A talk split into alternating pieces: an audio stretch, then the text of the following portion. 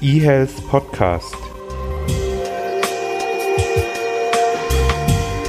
Der Podcast rund um Gesundheits- und Medizininformatik aus Konstanz.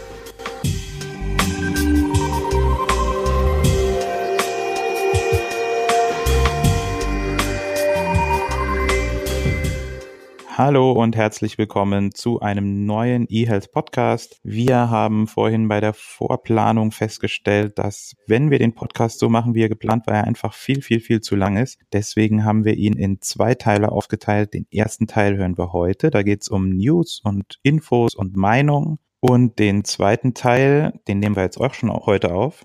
Aber hören tut ihr den erst zwei Wochen später. Da geht es um das Thema DICOM, also in zwei Wochen schon mal ein Cliffhanger, geht zum DICOM. Aber jetzt zu Christian. Genau, ich möchte ein bisschen was zur Connet sagen. Die Connet wirft langsam ihre Schatten voraus, beziehungsweise schon ganz massiv. Aber zuerst, ich glaube, wir haben es schon mal angedeutet, wir werden offizieller Conhit Podcast sein. Connet ist ja vom 17. bis zum 19. April in Berlin und der BVITG ist auf uns zugekommen als einer der Ausrichter oder der Veranstalter der Conhit und hat gefragt, ob wir nicht offizieller Conhit Podcast werden wollen haben wir natürlich Ja gesagt und es wird so sein, dass wir dann am 17., am 18. und am 19. jeweils einen eigenen Podcast zur Connet rausbringen werden und zwar Bernhard, du und ich. Wir sind ja alle dann in Berlin zur Connet und wir werden ja in gewohnter Art und Weise kurz berichten, was wir uns angeschaut haben, was besonders schabannend war und äh, was uns sonst mhm. irgendwie aufgefallen ist. Genau, das wird sicher ganz lustig. Das heißt, 17., 18., 19. kommt jeweils ein Podcast raus.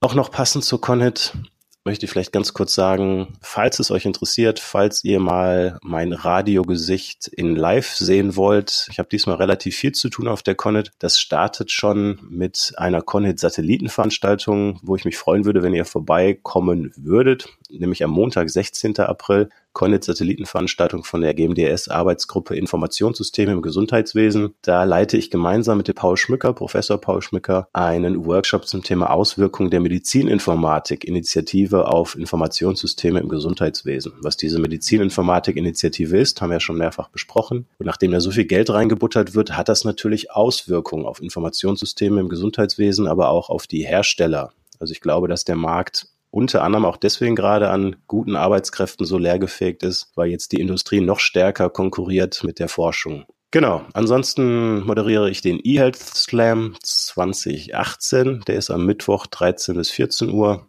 Die Innovationssession gemeinsam mit Guido Burkhardt, am, auch am 18. April direkt danach in der Networking-Halle, Halle 4.2 und dann die große Session 17 gemeinsam mit dem Bernhard, nämlich innovative Healthcare IT wieder im ganz großen Raum Kongresssaal B. 11.30 Uhr bis 13 Uhr. Wenn ihr uns eine Freude machen wollt, kommt da hin und stimmt gut für uns ab. Wir waren jetzt drei Jahre, glaube ich, in Folge die zweitbeste Session und wir wollen es endlich mal schaffen auf den ersten Platz. Genau, so viel zum Thema Connet. Worauf freust du dich schon? Meinst du, du kriegst diesmal eine Wurst von Cerner? Ah, ja, Mist, jetzt hast du mir schon vorweggenommen, ja. Ich, die hatten das letzte Mal keine vegetarische. Also falls noch ein Verantwortlicher von Cerner zuhört, ich hätte gern auch eine Wurst, aber nur, wenn es vegetarische gibt. Also ich werde drei Tage von der Wurst berichten. Vielleicht noch ein Thema zur Conhit ist jetzt in eigener Sache. Wenn ich mit meinem Mikrofon bei der Conhit auftauchen würde, das dann immer noch einen Mikrofonständer braucht, dann wäre das ziemlich unpraktisch. Deswegen habe ich mir neues Equipment zugelegt und falls das heute mit der Technik noch nicht so ganz klappt, dann bitte ich das zu entschuldigen. Ich habe ein neues Headset. Falls es aber besonders gut klingt, dann könnt ihr das natürlich gerne kommentieren und sagen, was für eine tolle Stimme ich habe. Renate, du hast eine wunderschöne Stimme. Ich sage ja, du bist der Barry White des Podcasts hier. Erzähl mal, fang mal an. Du wolltest ja heute unbedingt was Politisches machen, ne? Ja. Leg mal. Ich habe mich ja sonst immer politisch zurückgehalten, aber jetzt kann ich leider nicht mehr an mich halten. Aufhängen tue ich das Ganze an einer heise Online-Meldung, Bitkom-Studie, die sagt, Mehrheit der deutschen Bevölkerung befürwortet Informatik als Pflichtfach. Und zwar geht es darum, dass 69 Prozent der Befragten sich dafür ausgesprochen haben, dass Informatik ab der fünften Klasse als verpflichtendes Schulfach einzuführen ist. 61 Prozent sind sogar der Meinung, Meinung, dass Programmieren in den Schulen genauso selbstverständlich sein soll wie Schreiben und Rechnen. Und 84 Prozent sagen, dass Umgang mit Netzwerken auch noch vermittelt werden soll. Das Ganze war wahrscheinlich aufgehängt an der Antrittsrede oder Antrittsmeinung von Frau Bär, die etwas plakativ gesagt hat, Programmieren ist so wichtig wie Lesen und Schreiben. Das sind die News und jetzt meine Meinung dazu.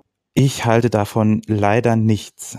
Ich halte von diesem Spruch, Programmieren ist so wichtig wie Lesen und Schreiben, halte ich überhaupt nichts und bin auch immer entsetzt, wenn ich das lese und hm, frage mich, ob das gar nicht reflektiert wird. Also ich kann mir gut vorstellen, dass die Industrie natürlich ein Interesse hat, dass die Kinder schon früher an das Programmieren rangeführt werden, weil dann werden es vielleicht tatsächlich auch ein bisschen mehr machen und dann kommen wir endlich aus diesem Kreislauf raus, dass immer ähm, Fachkräfte fehlen. Dann wird es vielleicht einen größeren Pool geben, das Interesse der Industrie.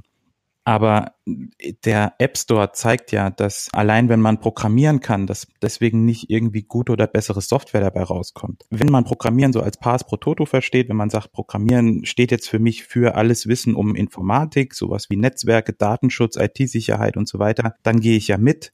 Wenn man aber jetzt wirklich das Erlernen einer Programmiersprache so, ähm, ich sag mal, als eine Säule neben Rechnen und Schreiben setzt, dann finde ich das sehr kurzfristig gedacht, weil ich glaube, jeder, der Informatik studiert hat, der weiß, dass Programmieren nur ein kleiner Teil ist in der Softwareentwicklung und andere Themen, die sind dann mindestens genauso wichtig. Im Vorfeld Analyse, Requirement Engineering und so weiter und im Nachgang des Testen. Das nimmt mittlerweile von dem Aufwand und von der Manpower her bestimmt genauso viel, wenn nicht noch mehr ein wie das reine Programmieren. Und ich habe halt die Befürchtung, dass man jetzt hier so einen Schnellschuss macht und sagt, jeder soll programmieren können und dann sagen sich die Leute, oh, jetzt kann ich programmieren, jetzt will ich aber auch irgendwas in den App Store stellen oder jetzt will ich auch irgendwas äh, programmieren und, und dann kommen so kleine Programme raus, die qualitativ nicht wirklich gut sind, weil nicht jedem ist halt das Programmieren in die Wiege gelegt. Ich will es mal vergleichen mit dem Auto. Das Wissen über Straßenverkehr ist super wichtig, wenn man Auto fährt, aber nicht jeder von uns muss wissen, wie so ein Motor funktioniert und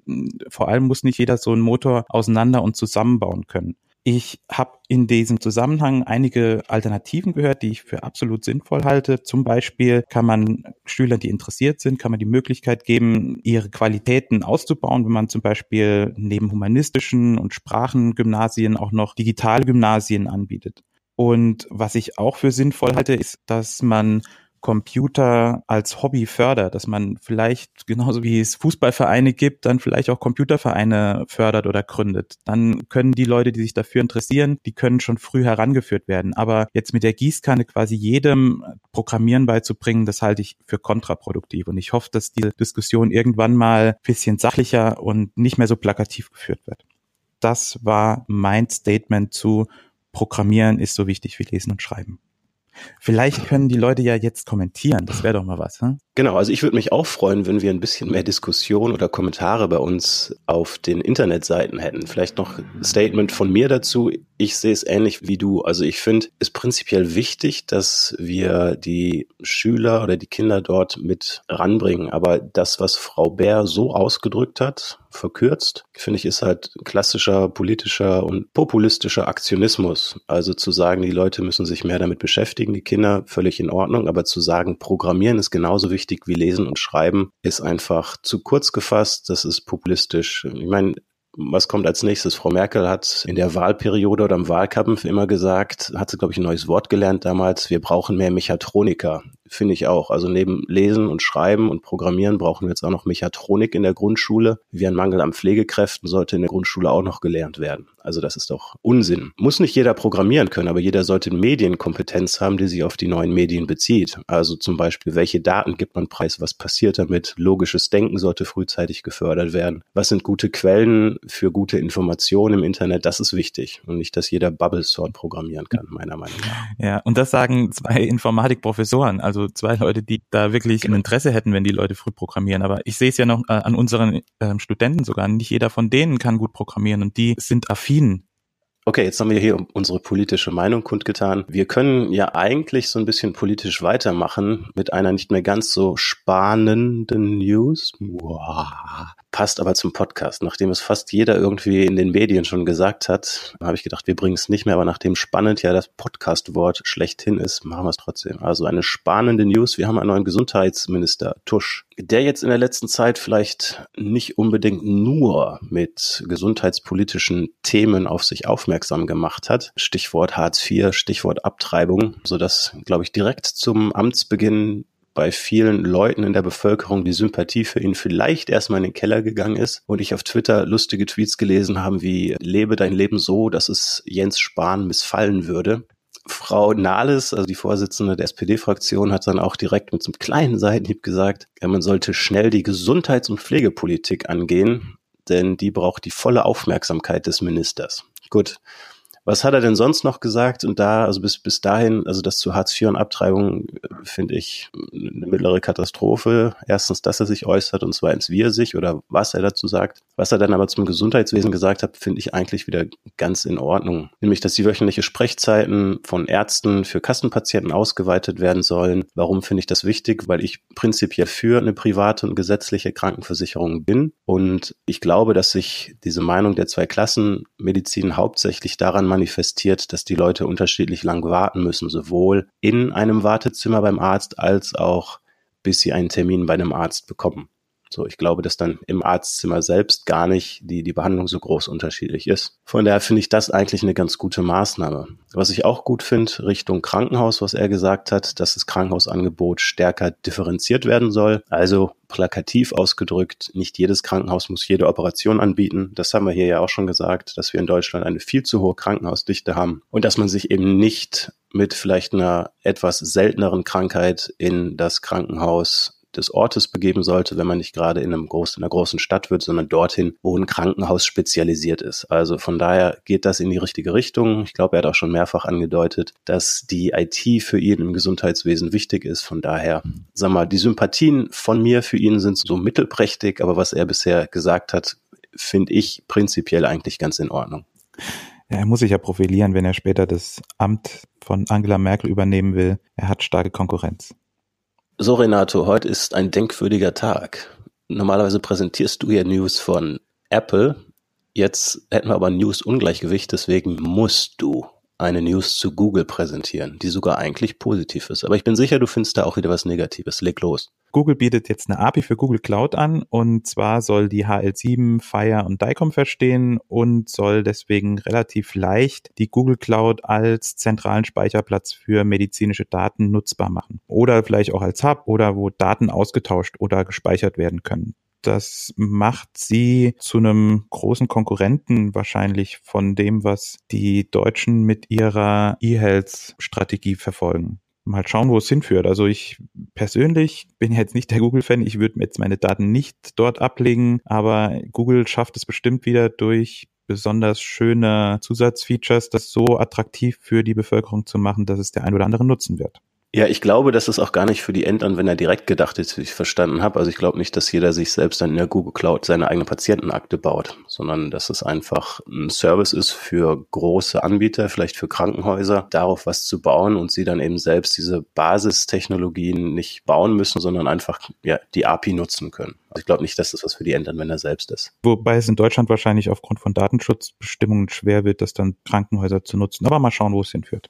Genau. Letzte News für heute. Und zwar geht es um einen Zahnaufkleber. Äh, was hat das mit E-Health zu tun? Na, das ist Technik, die man sich auf den Zahn kleben kann. Die Tufts University School of Engineering, die haben etwas erforscht, einen zwei mal zwei Millimeter großen Chip entwickelt, den man sich auf den Zahn klebt und der dann misst, die Zucker-, Salz- und Alkoholkonzentration im Mund und das Ganze per Funk dann ans Handy übertragen kann. Also klassische RFID. Wir haben jetzt da also nicht eine dicke Batterie im Mund, sondern es wird klassische RFID-Technologie genutzt. Und das finde ich wieder eine sehr spannende Sache. Da passiert jetzt immer mehr, dass wir irgendwelche Sensoren quasi in uns selbst implementieren können. Wir haben ja schon die Pille gehabt, die selbstständig misst, wenn sie eingenommen wurde. Und jetzt haben wir den nächsten Sensor, der quasi innerhalb unseres Körpers etwas tut. Ich fände spannend. Ich muss auch schon wieder sagen, ich würde das machen. Ich fände durchaus interessant, mal zu sehen, was ich wann wie gegessen habe. Ich finde es mühsam, habe es immer mal wieder probiert, irgendwelche Apps zu nutzen und dort einzutragen. Aber ich fände schön, wenn die Daten einfach so herauspurzeln. Und nein, ich möchte nicht, dass es bei Google gespeichert wird, aber auch nicht bei Amazon oder Apple, sondern ich hätte die Daten gern einfach nur auf meinem Smartphone. Das heißt, das ist sicher ein Anwendungsbereich für Quantified Self, also für Leute, die sich selbst vermessen, ob beim Joggen beim wie viel Wasser sie getrunken haben etc., dass man also noch mehr Daten über sich sammeln kann, um sich vielleicht selbst zu optimieren. Ne, das ist ja der Zeitgeist so ein bisschen, aber auch eher professionelle Anwendungen wie bei Diabetes etc. Wenn man dort also den Zuckergehalt messen kann, dann kann man noch schneller, bevor man erst den Blutzucker misst, kann man vielleicht vorher schon sagen, die Insulinmenge vorbereiten oder Sachen vorhersagen. Oder wenn man zu McDonald's geht und nicht weiß, ob in den Chicken McNuggets jetzt mehr Fisch oder mehr äh, Chicken drin ist, dafür kann man es auch nutzen. Ja, wenn ich sowas höre, bin ich immer wieder sehr froh, dass ich Vegetarier bin und irgendwie mit sowas überhaupt gar kein Problem habe. Gut, dann sind wir durch, oder? Ja. Dann war das die Conhead Politiker Rant spannende News Google Zahnaufkleber Folge. Und schreibt mal drunter, wie ihr Herrn Spahn findet, was ihr zur Programmierung in der Grundschule sagt und ob ihr Renatos sexy Stimme jetzt besser gehört habt als in den letzten Podcasts. In dem Sinne, ich wünsche euch was. Ciao. Macht's gut. eHealth Podcast. Der Podcast rund um Gesundheits- und Medizininformatik aus Konstanz.